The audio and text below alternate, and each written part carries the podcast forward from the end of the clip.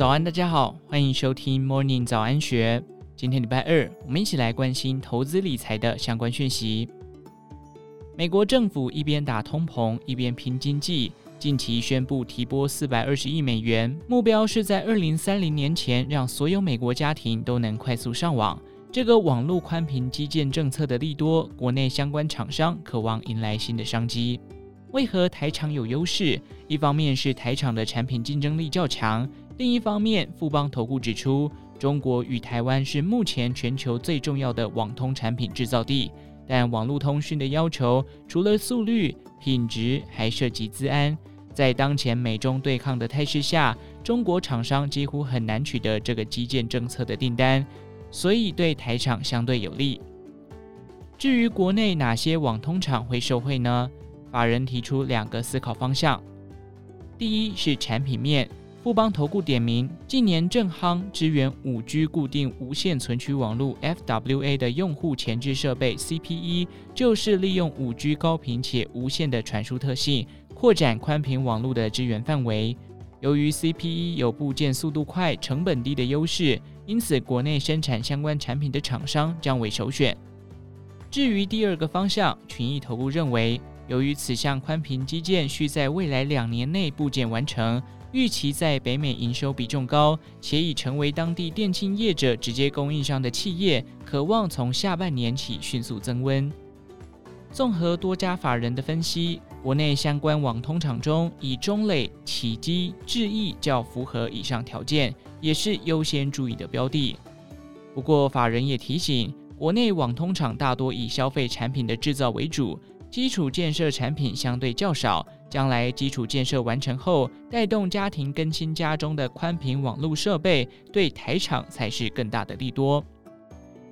中磊受惠美国光纤宽频升级需求，市占率持续扩大，5G FWA 的产品已打入北美前三大电信商供应链。去年营收、获利与股利都创下历史新高，且今年第二季上半年累计营收又创下了历史同期的新高。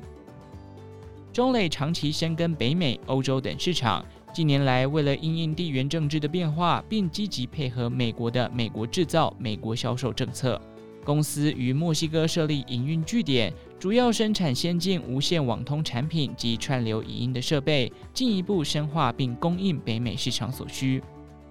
另外，网通大厂启碁同样在北美地区深耕已久，且持续布局电信商市场。下半年原本就是电信商传统拉货旺季，加上宽频基建的需求。因此，董事长谢洪波在近期法说会中表示，对下半年与全年的营运相对乐观。公司表示，在美国设厂的计划已进入最后评估阶段，预计今年应该可以定案。另外，越南厂二期预计明年下半年完工，加上国内南科厂将于下半年投产，将可充分因应客户需求。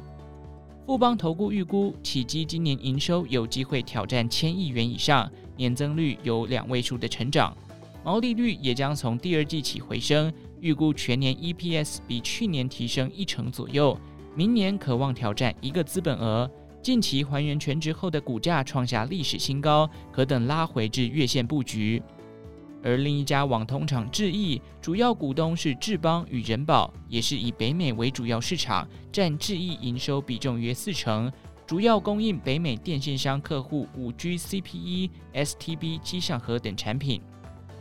智毅近年积极扩大营业版图，主要是营业生产地从中国昆山、越南到印度，其中越南厂二期第三季即可量产。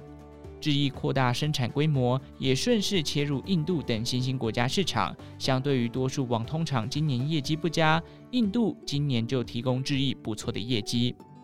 智毅在六月第二季上半年累计营收的年增率都保持正值，在今年整体经济呈现衰退的情况下，实属不易。下半年进入传统旺季，加上美国宽频基建订单加持，公司乐观看待下半年营收会优于上半年。除了固网 CPE、光纤、低轨卫星，也是宽频网络建设的产品。不过台厂在后两者琢磨较少。国内虽有厂商从事光通讯零件的供应，但并未打入相关产品的供应链。近期如华星光、上诠的大涨，是搭上人工智慧 AI 的风潮，题材不同。不过，法人仍正面看待长线发展，也可伺机买进。以上内容出自《金周刊》一三八八期，详细内容欢迎参考资讯栏下方的文章连结。最后，祝福您有个美好的一天，我们下次再见。